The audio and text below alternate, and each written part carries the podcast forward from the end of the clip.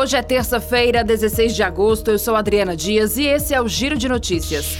Cerca de 245 mil taxistas recebem hoje as duas primeiras parcelas do auxílio taxista, um benefício emergencial para compensar o aumento dos combustíveis neste ano. Como cada parcela equivale a mil reais, cada motorista receberá dois mil reais neste mês. O dinheiro será depositado nas contas poupanças sociais digitais e poderá ser movimentado por meio do aplicativo Caixa Tem, que permite a compra em lojas virtuais cadastradas, o pagamento de contas domésticas e a transferência para qualquer outra conta bancária. O beneficiário precisará movimentar os recursos em até 90 dias após o depósito.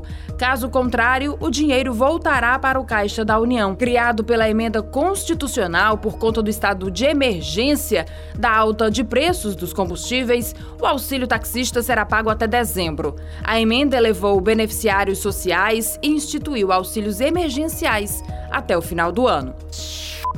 Os economistas consultados pelo Banco Central reduziram de novo a estimativa de inflação deste ano, agora para 7,02%. Há uma semana, a projeção era de 7,11% para o IPCA. A informação está no Boletim Focus divulgado nesta segunda-feira.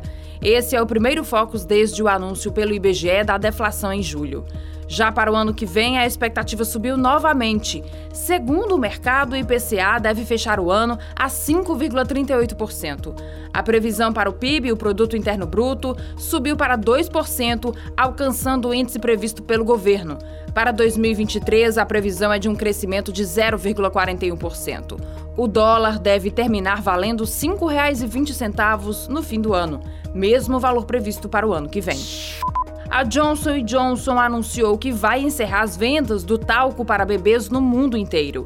A decisão vai passar a valer em 2023 após reclamações em relação à segurança do produto.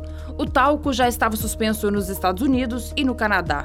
A empresa enfrenta processos judiciais de pessoas que alegaram que usaram o produto por anos, mas tiveram problemas com o talco. A Johnson Johnson, no entanto, afirma que o produto é seguro. Alguns processos alegam que o talco, feito de um mineral de origem secundária, a partir de silicato de magnésio hidratado, pode causar inflamações e gerar câncer.